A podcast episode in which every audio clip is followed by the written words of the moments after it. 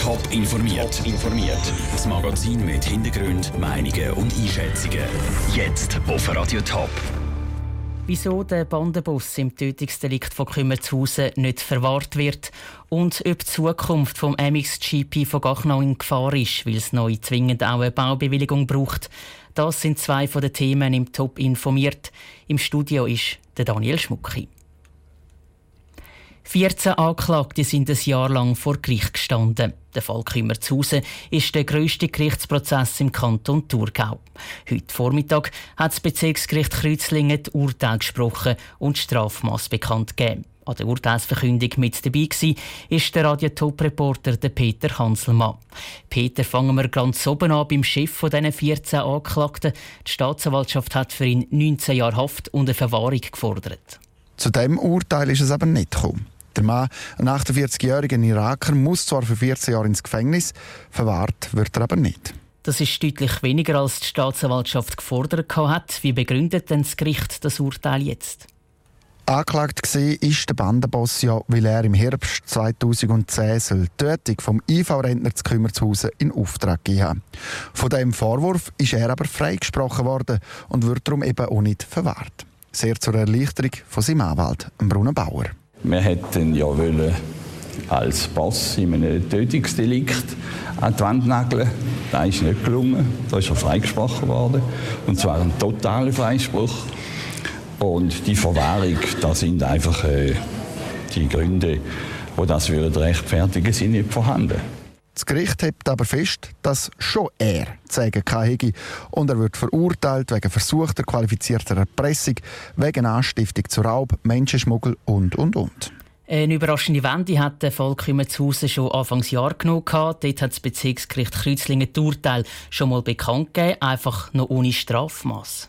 Genau, die Staatsanwaltschaft hat ihre Anklage gegen drei Hauptbeschuldigte im Fall auf die Aussage von einem 39-jährigen Türk gestützt. Darum ist er auch als Kronzeuge bezeichnet worden. Da, wo der IV-Rentner zu Kümmerzhausen getötet worden ist, ist er als Polizeispitzel tätig gewesen. und laut dem Gericht dabei. Er wird darum zu siebeneinhalb Jahren Haft verurteilt. Nicht, weil er der IV-Rentner umgebracht hat, aber weil er ihm nicht geholfen hätte, weil er eben nicht eingegriffen hätte. Alles in allem sind 14 Leute vor Gericht gestanden. Was sagt die Staatsanwaltschaft zu diesen Urteilen? Sie sind alle nämlich deutlich unter dem, was die Staatsanwaltschaft gefordert hat. Im Moment heisst es bei der Staatsanwaltschaft vor allem abwarten. Das Gericht Kreuzlingen hat heute erst mündlich das Urteil bekannt gegeben. Sie müssen jetzt warten, bis Sie die schriftlichen Begründungen haben, sagt der zuständige Staatsanwalt Christoph Brunner. Dann werden wir da genau analysieren, für jeden einzelnen beschuldigt, welche Kriterien das Gericht jetzt da berücksichtigt hat, um das Strafmaß entsprechend zu beurteilen. Wir haben zum Teil eine andere Beurteilung offensichtlich gemacht. Und dann können Sie dann entscheiden, ob Sie den Fall weiter ans Obergericht suchen oder nicht. Danke Peter Hanselmann aus Kreuzlingen. Auf Seite der Anklagten ist schon angekündigt worden, dass sie den Fall weiterziehen. Also auch das Obergericht muss sich ziemlich sicher noch mit dem Fall Kümmerzhausen beschäftigen. Die Veranstalter der Motocross WM zu Gachnang müssen in Zukunft eine Baubewilligung haben für ihren Anlass. Bis jetzt hat es nur eine normale Bewilligung gebraucht. Umweltverbände haben sich heftig gegen das gewehrt mit Erfolg. Der Thurgauer Regierungsrat hat nämlich entschieden, dass es in Zukunft eben auch die Baubewilligung braucht. Die Reaktionen zu dem Entscheid hat Caroline Dettling. Die Rennstrecke auf dem Frauenfelder Zuckerareal ist ein provisorischer Bau. Das heisst, die Strecke wird Jahr für Jahr auf und wieder abgebaut. So hat die Thurgauer Regierung argumentiert und den Organisatoren der Motocross WM zu Gachnang grünes Licht gegeben für ihre Veranstaltung. Die Umweltverbände haben lange gekämpft dafür, dass es eine Baubewilligung braucht für die Veranstaltung. Vor allem auch, weil gewisse Sprünge neuerdings dürfen aufgestellt bleiben.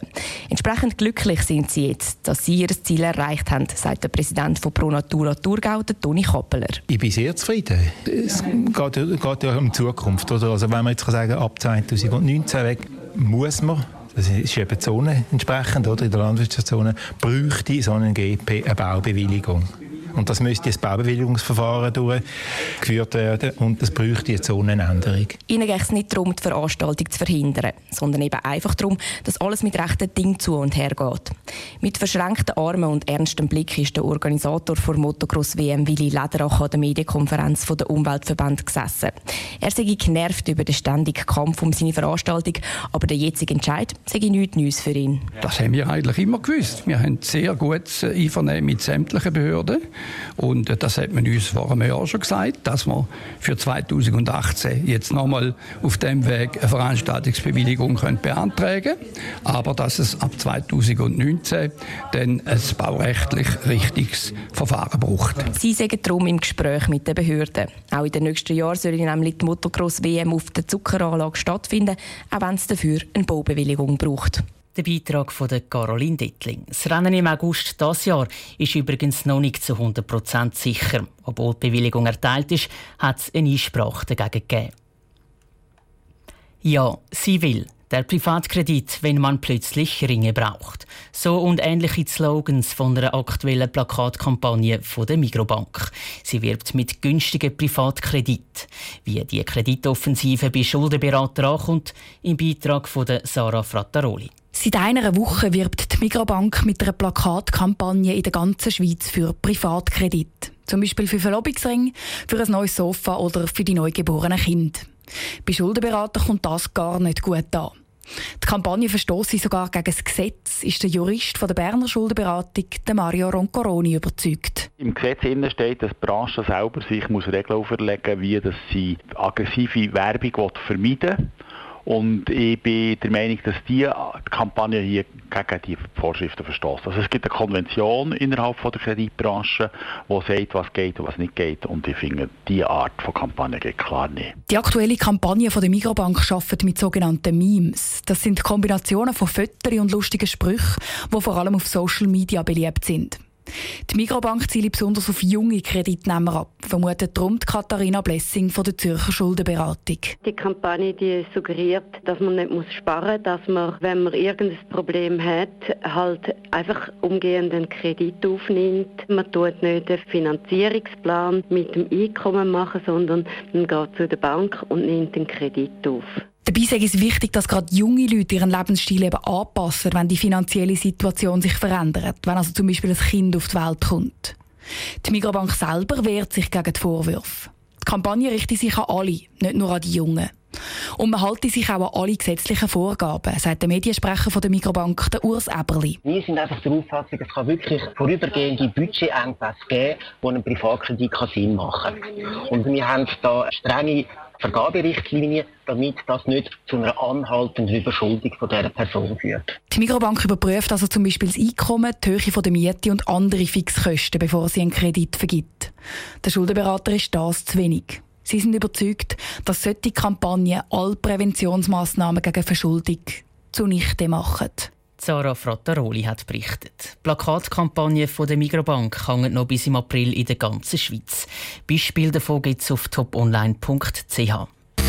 Top informiert, auch als Podcast. Mehr Informationen gibt es auf toponline.ch.